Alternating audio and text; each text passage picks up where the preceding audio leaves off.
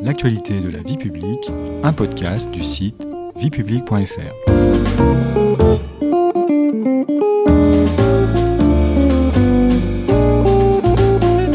Bonjour à tous, bonjour Stéphanie. Bonjour Patrice. Il y a deux temps forts dans la vie politique française, l'élection présidentielle et les élections municipales. Et comme vous le savez très certainement, les prochaines élections municipales auront lieu les 15 et 22 mars 2020. Alors une question à se poser à ce sujet, c'est qu'attendent les Français de leur maire Les sondages peuvent nous aider à répondre à cette question. Que nous apprennent-ils? D'abord que plus de 2 Français sur 3 préféreraient voter pour des candidats de la société civile, c'est-à-dire des candidats qui n'appartiennent pas à un parti politique. Deuxièmement, qu'ils aimeraient également plus de jeunes et davantage de personnes du secteur privé, donc des personnes qui ne travaillent pas pour la fonction publique. Et enfin, que 70% des Français sont prêts à participer à l'élaboration du programme d'un candidat en lui faisant part de ses idées pour la commune. À l'occasion des prochaines élections municipales, notre podcast L'actualité de la vie publique vous propose des clés de lecture, des réponses à toutes les questions que vous vous posez sur ces élections. Cette première série en 10 épisodes, consacrée aux municipales, vous invite dans les coulisses de ce scrutin local pour que vous en compreniez les principaux enjeux.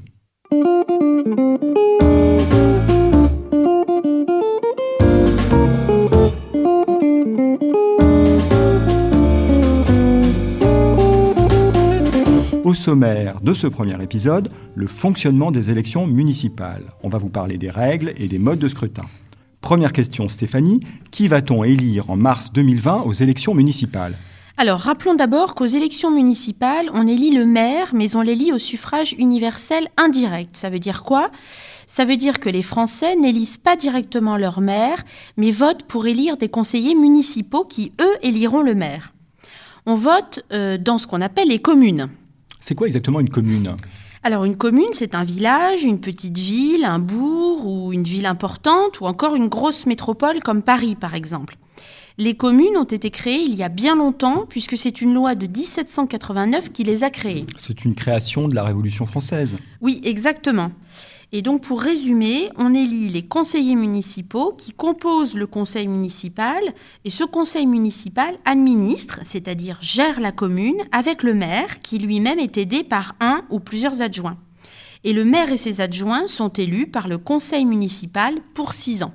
Parlons maintenant du mode de scrutin de ces élections. Ça a l'air un peu complexe. Est-ce que je me trompe? Pas tant que ça. Je vais vous expliquer. Donc, les élections, comme on l'a dit tout à l'heure, auront lieu les 15 et 22 mars 2020. Donc, deux dates parce que deux tours peuvent être nécessaires. Il y a deux modes de scrutin. Les modes de scrutin, c'est un peu les règles du jeu.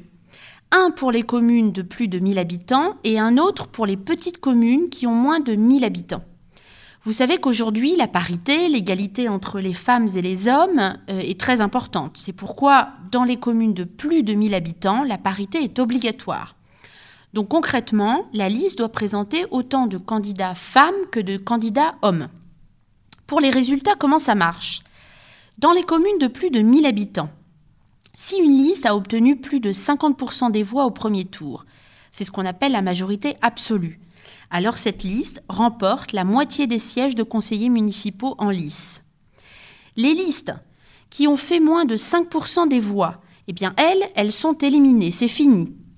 Et toutes les autres qui ont fait plus de 5% et moins de 50%, eh bien elles se répartissent le restant des voix. Et si aucune liste n'atteint 50% des votes au premier tour, que se passe-t-il? Eh bien, dans ce cas-là, on organise un second tour. Mais attention, ne participent à ce second tour que les listes ayant obtenu plus de 10% des votes. Et dans les communes de 1000 habitants, de, pardon, de moins de 1000 habitants, les règles sont différentes?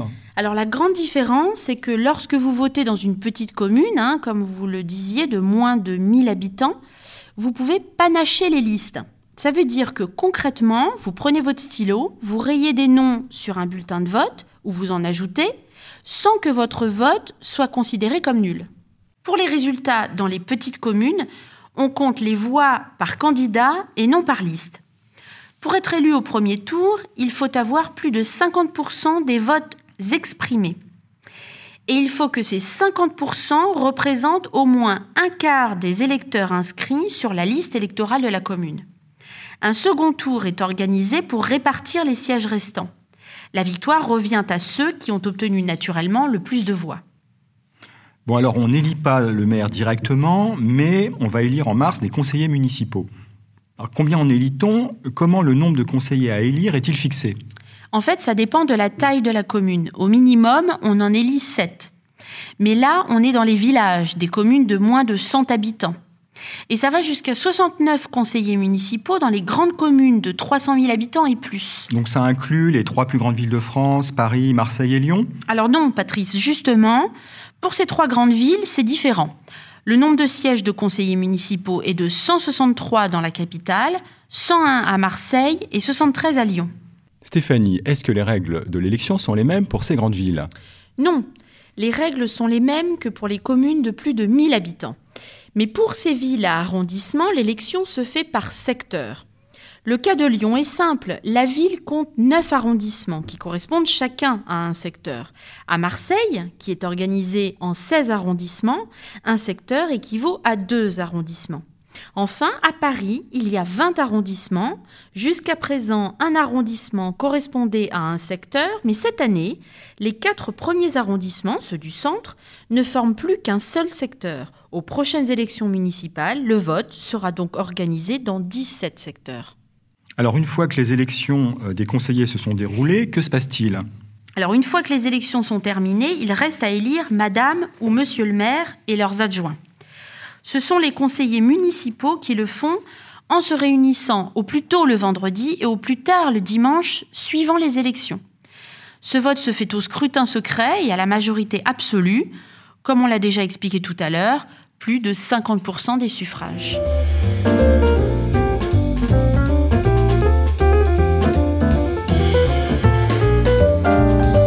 Merci Stéphanie de nous avoir éclairé sur le fonctionnement de l'élection. C'est la fin du premier épisode. Au sommaire du prochain, le rôle et les pouvoirs du maire. Vous pouvez vous abonner à tous nos podcasts sur les plateformes habituelles et également les retrouver sur nos réseaux sociaux. Et pour en savoir plus, rendez-vous sur notre site internet. À très vite. Au revoir Patrice.